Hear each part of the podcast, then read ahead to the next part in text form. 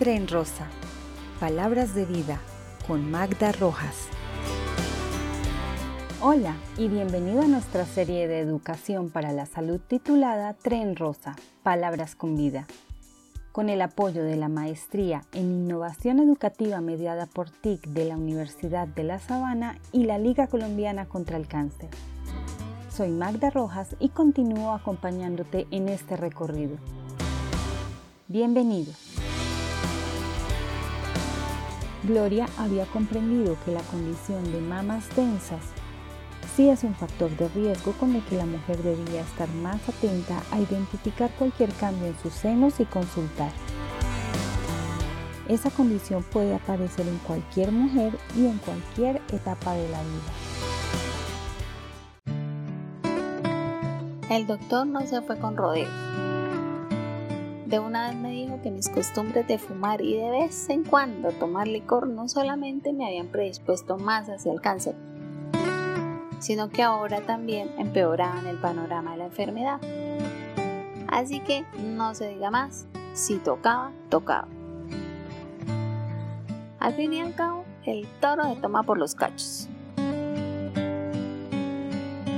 Gloria comprendía que debía hacer parte de su tratamiento y que existían cosas que debía cambiar si quería aumentar las posibilidades de un tratamiento exitoso.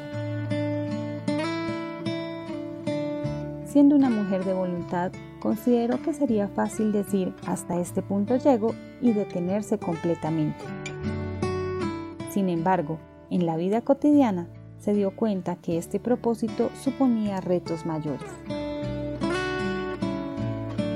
Los días siguientes, Gloria se enfrentó a la difícil situación de ser consciente de hacer algo que no le beneficiaba y sin embargo necesitar hacerlo sin control.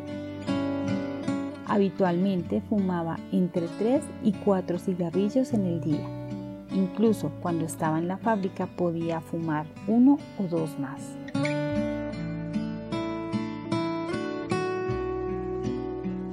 En un principio pensé no contarle a nadie las nuevas indicaciones porque temía que se pusieran con demasiado control.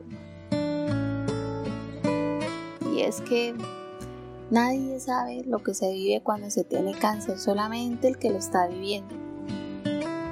Yo creo que para los demás es fácil decirle a uno que todo va a estar bien, que hay que hacer esto o aquello. Y no es que yo sea desagradecida, porque soy consciente que mi familia me estaba apoyando, pero había cosas para las que no alcanzaba el apoyo familiar. En casa fumábamos desde hace años atrás.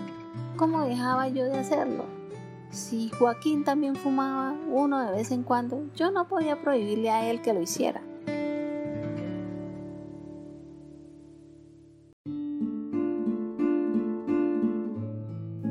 Los días siguientes, en lugar de disminuir el cigarrillo, aumentó el consumo.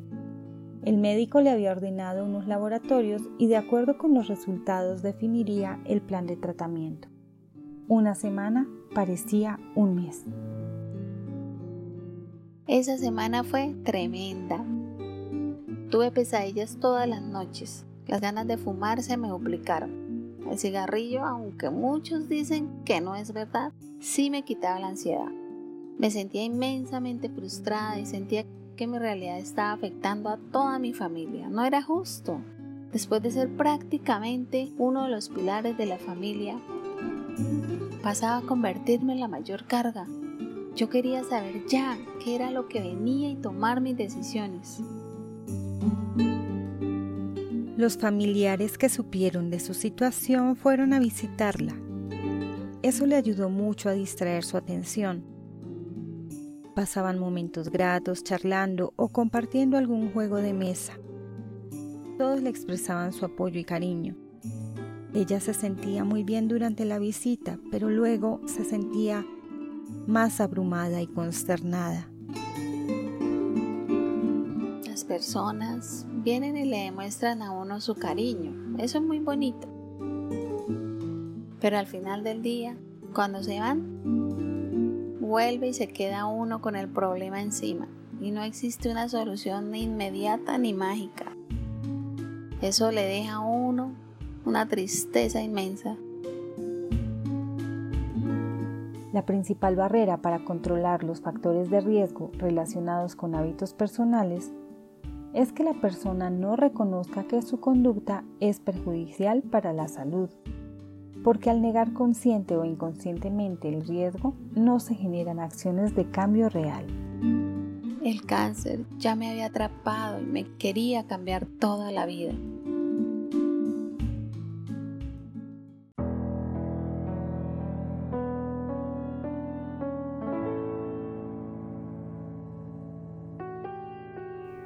Por otra parte, también existen factores relacionados con tus hábitos que suman riesgo como que tienes consumo alto de alcohol, fumas y haces poco deporte hábitos que vale la pena Mi vida profesional continuaría avanzando con algunas ausencias negociadas y yo seguiría siendo yo. Es muy difícil que siendo una ejecutiva de mi nivel abandonara así como así la vida social. Es imposible asistir a los eventos y recibir solamente agua. Decidí no hablar del tema con mi esposo porque eso podía generar tensión entre nosotros. Cuando nuestros planes giraban en torno a nuestro bebé, habíamos acordado disminuir considerablemente el consumo de alcohol y el cigarrillo. Pero esta era otra situación. En todo caso, si el tema era por el riesgo de cáncer, yo ya me lo había ganado. ¿Acaso podía empeorar? Entonces, aunque ya no eres un adolescente, el diagnóstico ya está presente y no te encuentras en etapa premenopáusica, en todo caso, el cigarrillo entorpecerá tu tratamiento y cambiará el pronóstico de tu recuperación. Puede incluso incrementar las sensaciones negativas de la medicación. Ahora bien, si revisamos el tema del alcohol, aunque dos copas son socialmente aceptadas, estás tomando tres o cuatro veces a la semana. Esto ya constituye un exceso. La evidencia científica ha demostrado que también existe una relación directa entre la aparición de cáncer de mama y el consumo de alcohol. Y te reitero que, si para tu caso ya no se trata de eliminar el riesgo y prevenir la enfermedad, si se trata de eliminarlo para favorecer tu tratamiento, recuperación y aumentar tus expectativas de supervivencia. Lucía se sentía muy incómoda en esa parte de la consulta Sentía que estaba siendo evaluada y todas las respuestas estaban erradas. Salió desilusionada por la confirmación del diagnóstico, aunque en ese momento estaba más disgustada por los llamados de atención. Fui directamente a casa.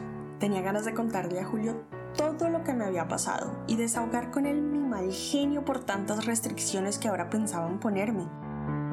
Cuando llegué, lo encontré pálido, sentado tomando un vaso con agua. Julio la estaba esperando para contarle lo que había ocurrido en la oficina. Durante una reunión de trabajo, uno de sus mejores amigos y colega presentaba los avances de un proyecto. De repente sintió un dolor terrible en el pecho y colapsó. Lo llevaron de inmediato a la clínica más cercana, pero cuando el médico lo revisó ya no tenía signos vitales. Lucía olvidó el enojo y todos los argumentos que llevaba para compartirle. Se sentó a su lado en silencio. Al día siguiente, en el funeral, acompañaron a la esposa. Lucía se acercó para expresar su sentido pésame.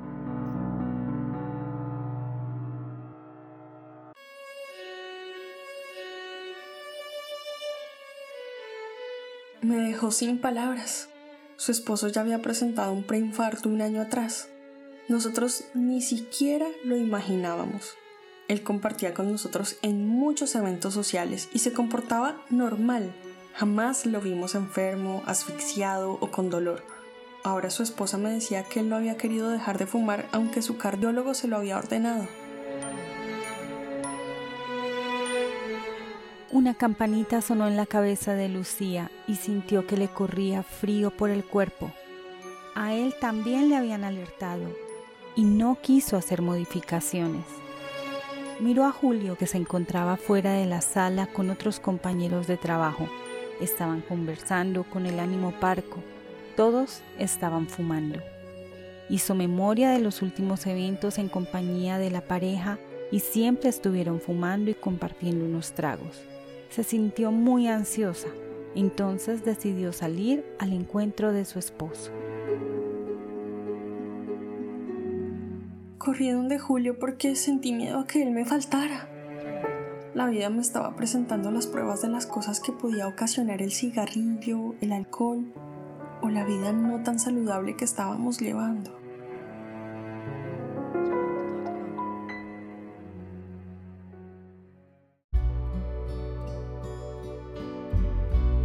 Hemos encontrado en el camino otro factor de riesgo de cáncer de mama modificable, el consumo de bebidas alcohólicas. De acuerdo con la Organización Mundial de la Salud, el alcohol es una sustancia psicoactiva con propiedades que pueden ocasionar dependencia.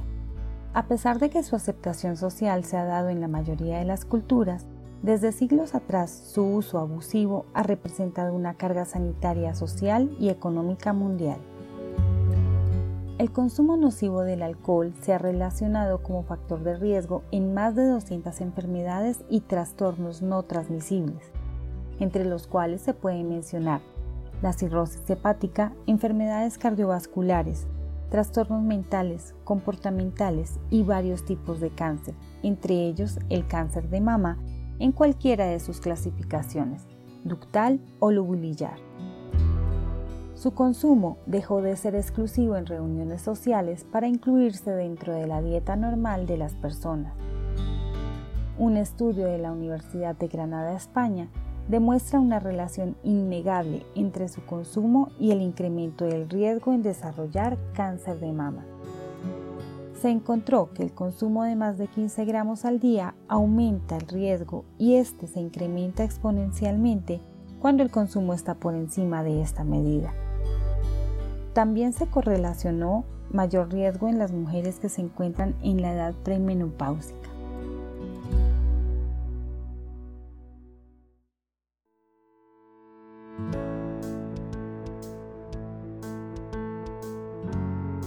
Ha sido un recorrido corto pero empinado, durante el cual nuestras pasajeras han desviado la atención del pasaje exterior para mirar hacia adentro. En la primera exploración de su equipaje de mano, encontraron elementos que vienen cargando a sus existencias desde tiempo atrás. Algunas ya se habían acostumbrado tanto a llevar esos pesos que incluso sienten que son necesarios en su vida. La experiencia de este viaje a través del cáncer de mama les ha permitido reflexionar al respecto. ¿Es posible que no sea tan casual que se encuentren a bordo de este viaje? ¿Es acaso esta una oportunidad para que sean ellas mismas quienes marcan un rumbo? Se subieron a un tren con destino desconocido y ahora parece que pueden visualizar parte del camino a recorrer. ¿Qué tanto pueden hacer para decidir cuál será el destino final de su viaje? Algunas pueden sentirlo en primer momento como un nuevo obstáculo, lo cual les genera tedio y rechazo. Para otras es un reto adicional Ahora evalúan si tienen o no la voluntad de asumirlo. Puede ser que para alguna represente una oportunidad y sin dudarlo se lanzará por ella. Sea cual sea la decisión, a partir de estas reflexiones cada una cuenta con elementos que alimentan sus argumentos y razones.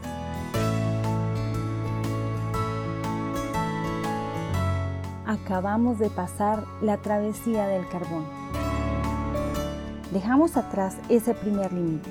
La velocidad del tren comienza a disminuir porque nos acercamos a la primera parada. ¿Quieres seguir con nosotras? No te pierdas el coche gourmet, nuestro capítulo 6 de la primera temporada.